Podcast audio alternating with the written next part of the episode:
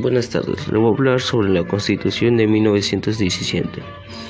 Estructura de la Constitución de 1917. La Constitución de 1917. Estructura de la Constitución 1917.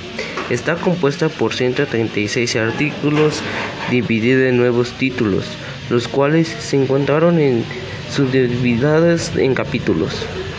La Constitución se conforma en dos partes, conocidas como dogmáticas y orgánicas.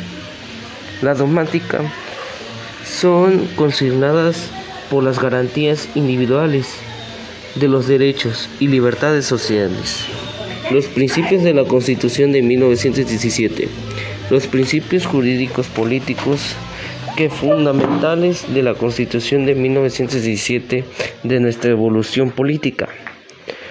El título segundo, capítulo 1 de la Constitución, dominaba de la soberanía nacional, la reforma de gobierno que contenía los principios fundamentales, los derechos humanos de, con la Constitución de 1917.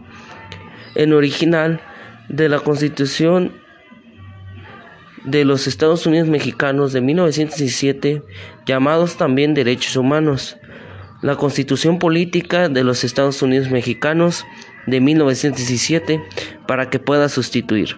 Los derechos humanos se promulgan con la finalidad de reconocer las garantías de los seres humanos, que también pueden ser la ejecución de la ley que él quiera. Supremacía y involubilidad de la Constitución. La Constitución era el documento legal supremo que se ubica en la cúspide y está caracterizada por la supremacía de las consecuencias. El primer elemento de referencia en todo ordenamiento jurídico del Estado que se trate va a ser el primer punto de referencia, ordenamiento que existía. El principio de supremacía surge en partes de la conciliación de la Constitución como norma rectora única de la Constitución aspiraba a dudar y adaptarse a los cambios de realidad.